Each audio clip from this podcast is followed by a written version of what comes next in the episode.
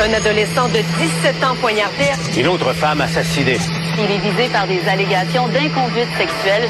Les formations politiques s'arrachent le vote des familles. Comment faire fructifier votre argent sans risque? Savoir et comprendre les plus récentes nouvelles qui nous touchent. Tout savoir en 24 minutes. Avec Marianne Bessette et Mario Dumont. En manchette dans cet épisode, Fadi Daguerre devient le chef du service de police de Montréal.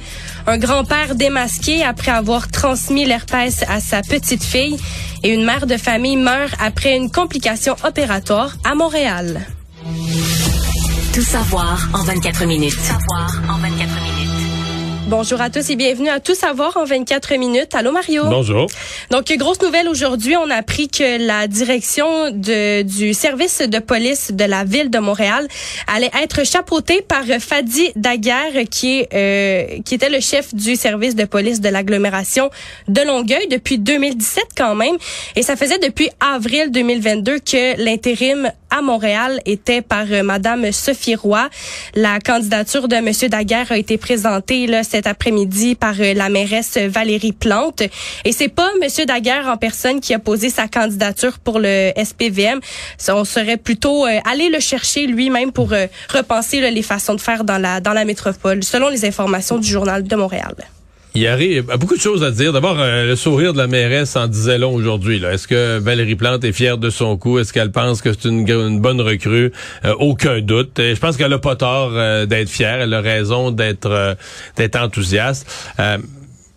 Monsieur Daguerre, je, me méfie un peu de, de, ceux qui verraient un sauveur. Là. Monsieur Daguerre arrive certainement avec beaucoup de compétences, des sensibilités nouvelles, des sensibilités qui peuvent l'aider à se rapprocher des communautés culturelles, de certains quartiers plus difficiles à Montréal mais qui peuvent aussi lui compliquer la vie pour mobiliser ses troupes. Parce que, je veux dire, quand lui dit, oui, oui, on a des problèmes avec le profilage racial, on le reconnaît.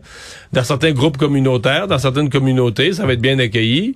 Mais on est en, on est en un cheveu que les policiers se mettent à dire, OK, mais lui, il est pas de notre bord, il nous accuse.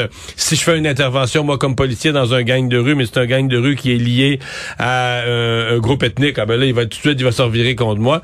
Et ça va être ça, pour moi, le défi pour lui, là, de réconcilier ces, ces, ces, sensibilités sociales qui sont utiles à Montréal avec un appui. Il aujourd'hui, il a été quand même, j'ai trouvé qu'il était très bon pour dire, regardez là, moi je suis pour le dialogue, mais quand j'ai affaire à des groupes criminels qui euh, commercent des armes à feu ou utilisent des armes à feu, provoquent la violence, sèment la terreur dans leur quartier, il y a plus, a plus de dialogue. Là, là on est euh, dans l'action policière, la répression, l'arrestation, etc. Je, je, pense que ça va être ça, la ligne mince qui va devoir euh, suivre. Par contre, là, on, commence à voir du côté de Valérie Plante, avec Martin Prudhomme, l'ancien de la Sûreté du Québec, qui est devenu disponible en cours de route, parce que là, la Sûreté du Québec, il y avait eu euh, une suspension pour un supposé scandale, finalement, qu'on n'a jamais rien vu, puis jamais rien eu, mais il est devenu disponible. Elle a sauté dessus, elle en a fait un peu son, son directeur adjoint. Puis là, maintenant, elle va chercher Fadi Daguerre. Euh, sincèrement, la mairesse Plante, pour quelqu'un qui se faisait accuser il y a un an ou deux de pas s'occuper de sécurité publique, de pas s'occuper d'affaires policières, assez vraiment, elle, comme mairesse, mis en place un duo, un duo de choc, là. Euh, Dernier commentaire, ce sera, euh, j'espère que, mm, parce qu'on déshabille un peu, on déshabille Longueuil pour habiller Montréal. Euh, j'espère que M. Daguerre est conscient quand même que c'est pas la même ville. Son travail a été salué à Longueuil, etc. Mais puis je dis pas qu'il n'y a pas de problème de violence, qu'il n'y a pas des complications à Longueuil, mais je veux dire, c'est d'aucune commune mesure. Euh, itinérance, santé mentale, euh, violence, gang de rue, grosseur de la ville en partant, euh, complexité de certains quartiers sincèrement, il n'y a pas de ressemblance. Longueuil, c'est une grande ville avec certaines complications, mais Montréal, c'est une autre aventure. Mais ce que tu viens de soulever, Mario, c'est un point vraiment qui peut mettre certains citoyens en colère. D'ailleurs, il y en a un qui est en colère aujourd'hui pendant la conférence de presse de M. Daguerre à l'hôtel de ville de Montréal. On peut en écouter un extrait. Que vous allez devenir corruptible. Vous étiez mieux à Longueuil, monsieur. Et c'est bien dommage. Je ne suis pas un malade. On me traiter de malade pour se servir de la façon Quand la plus simple. Quand t'es obligé de hurler comme un putois, je ne suis pas un malade, euh, ça va pas bien, là. T'es- pas supposé être, t'es pas supposé être obligé de préciser ça, je ne suis pas un malade. Ouais, l'homme, a été évacué de la salle, Ouais, là, ouais, c'est bien ça. évidemment, après, après son intervention. Mais euh, M. Daguerre est resté euh, comme moi. Ben, il l'a laissé s'exprimer. Ouais, ouais, c'est ça. Il a Il, avait pas correct. il avait pas l'air trop stressé par l'événement. On a une histoire d'agression sexuelle, encore une fois. Là, cette fois-ci, Oui, c'est un, hein. un grand-père de 64 ans dont l'identité peut pas être dévoilée parce que sa victime est mineure. C'est un grand-père qui a été démasqué après avoir transmis l'herpès à sa petite fille de 6 ans. Donc, euh, il est il est accusé d'agression sexuelle et il a même avoué. Donc, il a, il a avoué son, son agression qui lui vaudra au minimum une année d'incarcération. Puis euh, le grand-père, lui, euh, gardait la petite fille. Sa petite fille, en fait, c'est à ce moment-là qu'il en a en a profité pour euh, pour l'agresser sexuellement. Il espérait que l'enfant garde le silence, mais dans les jours suivants, ben la petite fille s'est plainte de douleur. En revenant de l'école, elle a dit à ses parents qu'elle avait de la difficulté à s'asseoir. Donc ils l'ont emmenée à l'hôpital Sainte-Justine et c'est là que le diagnostic est tombé, un diagnostic d'herpès de type 1. Et c'est en faisant des analyses subséquentes euh, qui euh, ont été formelles là, en, en mentionnant que la, la jeune fille de 6 ans, je rappelle, a attrapé ce virus-là peu après que le grand-père ait gardé la, la jeune fille. Et l'enquête, bien évidemment, a montré que l'accusé était, euh, était porteur, porteur du virus. Ouais. Donner une ITS à sa petite fille, c'est comme, il n'y a rien à dire. là. La justice va suivre son cours, mais c'est, quelle honte, qu'est- incroyable. C'est le l'avouer, mais je sais pas comment, je sais pas comment t'arrives à ça. Je sais pas comment il y a pas un moment, mettons, dans les minutes avant que tu commettes un geste comme ça. Tu sais, je l'ai dit dans mes mots, qu'il y a pas, t'es un grand-père, tu sais, on t'a confié ta petite fille, qu'il y a pas un moment que tu te dis, hey, je suis pas en train de faire la bonne. D'après moi, je suis pas en train de faire la bonne affaire, t'as pas une, même si t'as des pulsions dégueu puis tout ça, que t'as pas une espèce d'éclair de dire, oh, non, non, non, j'arrête en, tu sais, j'arrête à mi-chemin, je, je pense que je suis pas en train de faire la bonne affaire euh, dégueulasse. Il est arrêté pour euh, agression sexuelle sur une mineure de moins de 16 ans et pour euh, contact sexuel. Puis il va devoir se soumettre à des évaluations psychologiques et sexologiques également. Puis je vous fais entendre un extrait d'Anne-Charlotte Giverne, intervenante psychosociale auprès des familles à la Fondation Marie-Vincent. C'est sûr qu'il y a un délai d'attente là, pour avoir des services chez nous. Heureusement, il a diminué euh, dans les dernières années, puis c'est sûr qu'on souhaite le diminuer encore. Les services à Marie-Vincent, en fait, c'est des délais de 18 mois actuellement, donc on sait que c'est énorme. Pardon, avez-vous dit Euh, 18 mois, un an et demi? Oui. Oui, pour avoir des services thérapeutiques spécialisés à Marie-Vincent. C'est énorme, un an et demi à cet âge-là. C'est quasiment, l'enfant, euh, c'est quasiment plus le même affaire, a plus le même âge. C'est que pendant un an et demi, elle va vivre avec le traumatisme sans avoir commencé à le, tu sais, à le- j'allais dire, à l'exorciser, là, tu sais, à l'expurger.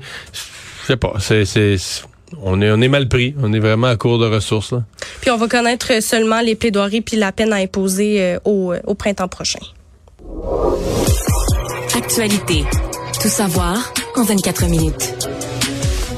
À Westmount, il y a une femme dans la quarantaine qui s'est fait opérer le 1er novembre dernier pour une chirurgie qui impliquait une liposuction, qui est un transfert de, de gras euh, vers les seins.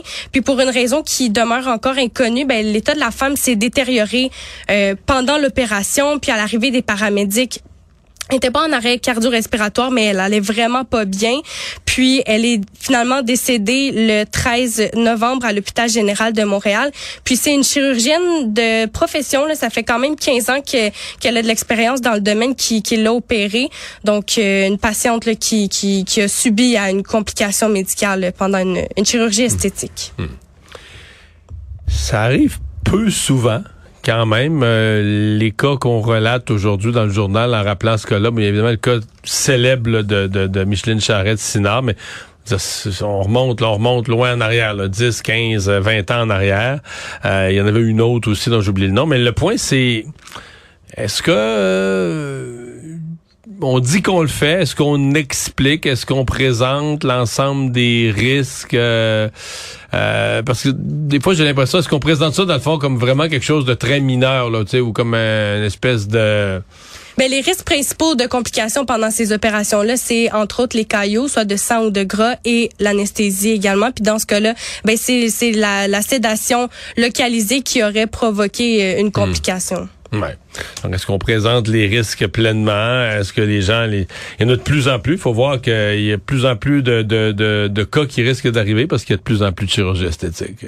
Oui, effectivement. Puis c'est, euh, il y a plusieurs. Euh, ben, en fait, il y a un chirurgien plasticien là, qui a été contacté par euh, par le par le journal qui a voulu garder l'anonymat, qui disait que les cas de sédation localisés sont des complications quand même fréquentes en 2022 au Québec parce que ça serait des inhalothérapeutes plutôt que des anesthésistes qui feraient cette hmm. opération, cette cette manœuvre là. Euh, c'est, il semble ici au Québec, euh, il y a une différence avec les autres provinces. C'est pas le collège des médecins. Les cliniques privées de chirurgie, c'est ce qu'on m'expliquait, sont accréditées. Ils reçoivent l'accréditation fédérale qui est quand même très sévère, une longue liste de conditions à respecter. Mais le travail des médecins, donc contrairement dans les autres provinces, n'est pas sous la supervision de, de, ces médecins-là, en chirurgie esthétique privée, euh, quand c'est juste de l'esthétique, ne sont pas supervisés par le collège des médecins. Les médecins de famille consacrent le quart euh, de leur temps à remplir des documents pour euh, ben, de la paperasse, en gros, là, que ce soit pour les assureurs, les employeurs, euh, un collègue spécialiste ou d'autres tâches connexes.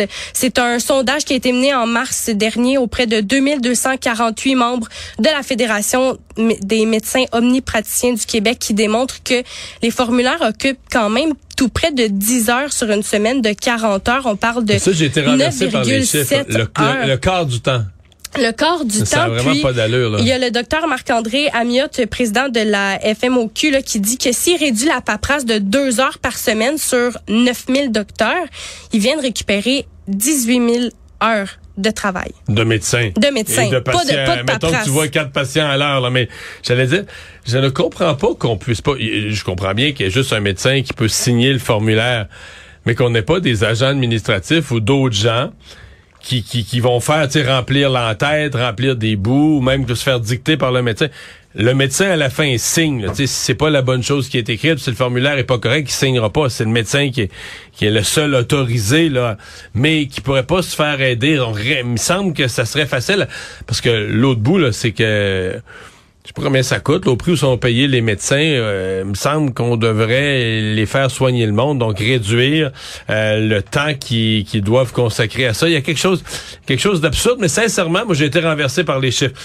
Je sais que les médecins se plaignent de ça, rempli trop de paperasse, mais je je pensais que c'était même pas la moitié de ça. Je peux tu dis un quart, un quart de leur travail.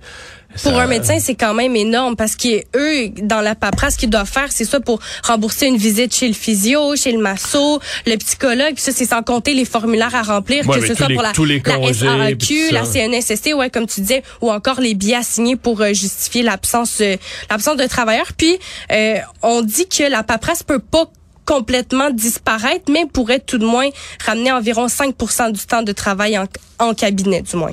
Ben, j'espère qu'on va le faire. On, le constate, on le dit. J'espère qu'on va le faire. Oui, parce que l'enjeu aussi, ça a quand même un impact pas juste sur les médecins, mais pour les futurs médecins, parce que c'est sur l'attractivité de la profession qui, euh, pour les étudiants en médecine du moins, qui regardent ça puis qui doivent se dire, je sais pas si je vais devenir médecin de famille, je vais peut-être prendre une spécialisation à la place. Ouais, ils sont, sont plus populaires les spécialisations, mais c'est beaucoup plus payé aussi.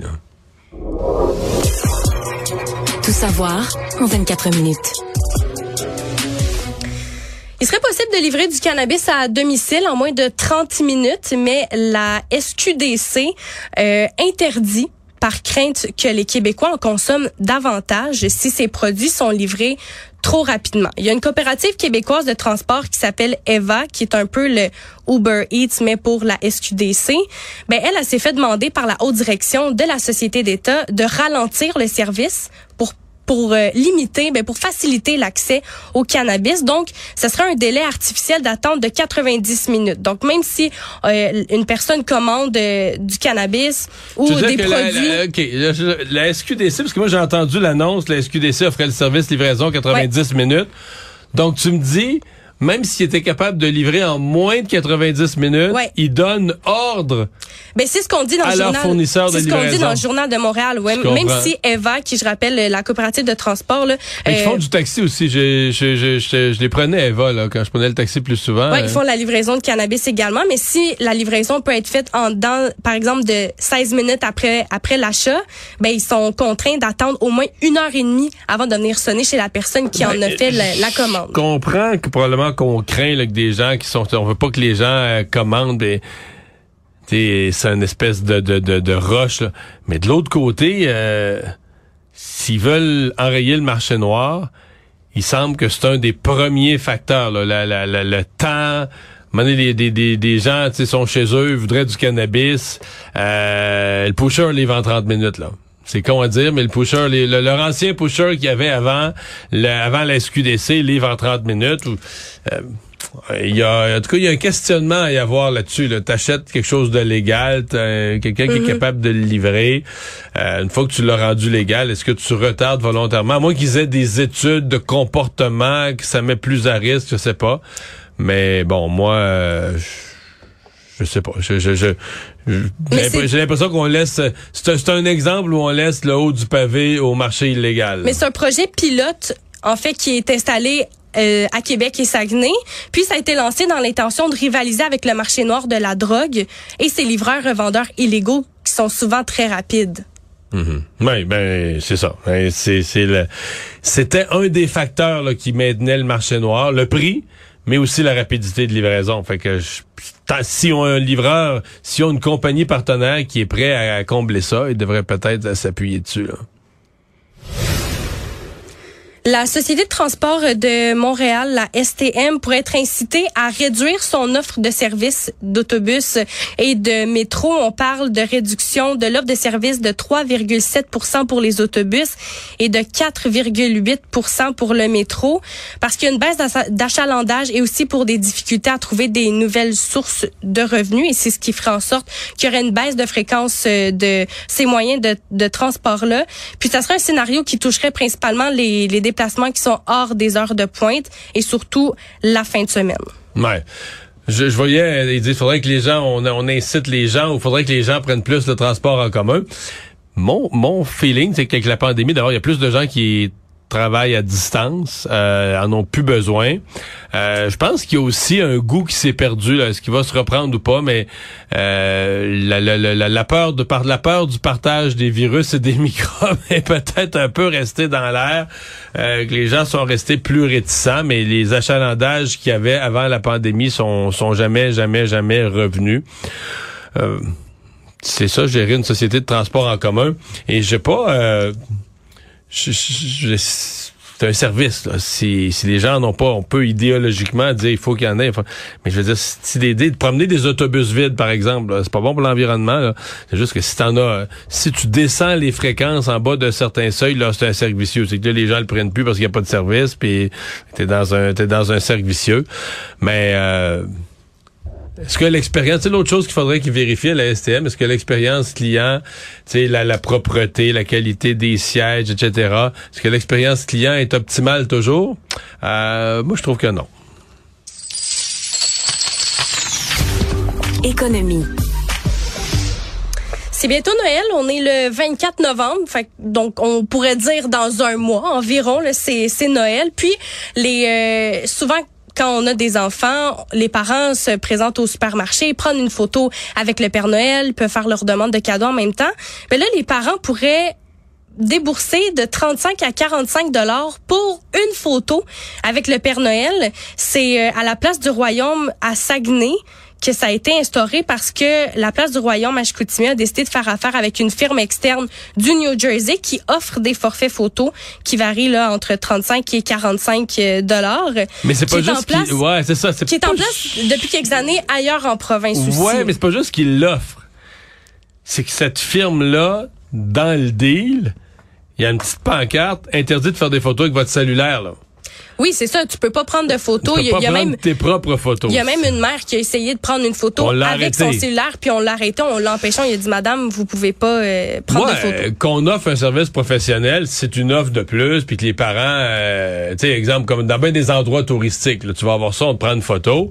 Puis là, euh, on veut essayer de te la vendre 20 pièces la photo, ou dans ce cas-ci, c'est vraiment cher, ça vaut 30 à 40, mais peu importe, on essaie de te vendre la photo. Bon, c'est correct, c'est de bonne guerre, mais on, on t'interdit pas à toi de faire des photos sur le site touristique. Mais dans ce cas-ci, tu dis, OK, d'abord, t'es pas dans un site touristique, t'es vraiment, tu t'adresses à des jeunes parents, des jeunes enfants, etc. Euh, tu es dans un centre commercial, donc les gens vont déjà dépenser. Les gens sont déjà dans... Tu sais, l'idée du centre commercial de mettre au centre là, un Père Noël, c'est pas complètement désintéressé non plus. On n'est pas innocent. on va amener les familles, on va amener les gens. On se dit, s'ils sont dans le centre commercial, mais ils vont acheter leurs cadeaux, ils vont faire des achats. Puis là, de dire que tu peux pas... On t'interdit, tout le monde a un cellulaire maintenant, tout le monde pourrait vouloir prendre la photo. On donne euh, de l'interdire. Dans une année, en plus, où on dit quoi? Ah, la, vie est dure, ça coûte cher. Avec l'inflation, la hausse des prix. Exactement. Les parents doivent joindre les deux bouts, faire les cadeaux de Noël à travers ça. On de dire, ah ben là, si vous voulez la photo, c'est 35 à 45 dollars pour l'administration du centre commercial. Moi, je serais extrêmement mal. Ouais, ben c'est ça. Il y a des parents qui trouvent ça complètement exagéré là, pour prendre une photo avec le Père Noël. Il y en a qui ont même pas euh, moyen d'acheter des cadeaux ou encore un sapin. Donc, euh, c'est vraiment là quelque chose qui, qui va faire jaser du moins pour, pour les parents. Ça fait quelques temps que dans les dépanneurs, on remarque de moins en moins la, la présence du lait. Donc, c'est peut-être pas fini. Mais c'est, mais est-ce que c'est la fin du lait dans les dépanneurs? On, on, évoque un peu la, la, possibilité en raison des marges de profit qui sont dites insuffisantes. Il y a Sylvain Charlebois qui est spécialiste de l'industrie agroalimentaire qui dit que le prix au Québec est largement plus élevé que dans les autres provinces, même si le prix est réglementé au Québec et c'est la seule province qui le fait. Oui, parce que le prix est tout réglementé. donc, il est réglementé ce qui est versé aux producteurs. Ensuite, les, transformateurs euh, négocient leur part ou leur, leur plus-value. Et donc, on a une petite fourchette, je pense que c'est 16 sous, là, la petite fourchette où on peut où on peut jouer chez le commerçant sur la tablette avec le prix du lait. Euh, et là, il y a des commerçants qui disent, ben là, ça vaut, c'est toujours l'espace tablette. Ça vaut plus la peine de donner autant d'espace tablette à un produit. On a des marges, des marges bénéficiaires aussi minces, aussi faibles. Moi, je pense quand même que c'est une menace. Je pense quand même que les dépanneurs vont toujours vouloir garder du lait parce que c'est un produit, là. Vous allez, je mettons, euh, une famille, là, va dire, on va aller acheter du lait au dépanneur, puis il y en a pas. Tu retourneras pas ce dépanneur-là. Ça va, tu vas le mettre sur, euh, tu, vas, tu vas le biffer de ta liste. Donc, je pense qu'ils vont vouloir garder du lait. Le danger, par contre, c'est que la réglementation qu'on vient de décrire ne s'applique pas aux super produits du lait, là, l'ultra lait. J'oublie chaque chaque marque a son nom, mais tu sais les et ceux-là sont pas, c'est le lait de base qui est réglementé, mais les les boissons laitières ou les laits suraugmentés, euh, eux ont pas la même contrainte, mais sont beaucoup plus chers ils se vendent beaucoup plus cher et les magasins ont le droit de les vendre beaucoup plus cher. Alors ça, c'est ce qui est peut-être le risque. Là. Il semble déjà, moi je l'ai pas remarqué, là, mais euh, j'ai plus d'enfants non plus, mais euh, il semble que sur les tablettes, on voit de plus en plus de ces super laits, là, donc qui sont plus payants à vendre, etc. Donc les, les familles qui, qui, partent, bon, le lait, quand t'as trois, quatre jeunes enfants, le lait est un. Mais ça coûte cher, puis les, les consommateurs, ils vont euh, se, vont se tourner vers des produits alternatifs, des, hmm. des choses qui vont qui vont apporter les, les mêmes bienfaits que le lait peut, peut apporter. De toute façon, la légende, c'est que les dépanneurs, ils font leur argent avec les cigarettes, la loterie et la bière. Le lait, c'est juste pour euh, juste un service pour attirer le client. Le monde. Il y a une femme de, 5, de 51 ans qui a rencontré un homme d'une trentaine d'années sur Internet. Souvent, on, on voit ça passer, là, des relations longue distance. Euh, les, les gens s'échangent quelques messages textes. Après, se rencontrent un beau jour, ils ont hâte de se voir. Un beau jour, ils ont, ils ont, hâte de se rencontrer. Ils tombent en amour sur Internet. Ben là, il y a une dame, Blanca Arellano, qui habite au Mexique, qui euh, est tombée en amour avec un jeune homme du Pérou. Ben, cette dame-là est allée jusqu'au Pérou pour rencontrer son, son, copain, là, son amoureux.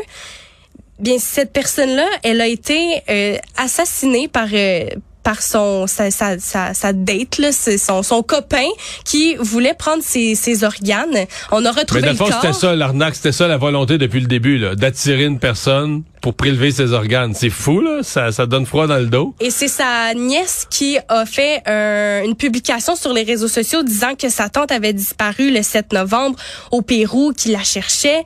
Puis quelques jours plus tard, bon, il a appris que le 12 novembre, en fait, on a appris que la femme était décédée, que son corps avait été retrouvé. Il a été sorti. Il y a une vidéo là avec plusieurs photographes, des caméras, euh, des personnes avec des caméras qui filment la sortie du corps, qui avait plus d'organes du tout là, dans, dans, dans le corps. Résumer l'actualité en 24 minutes, c'est mission accomplie.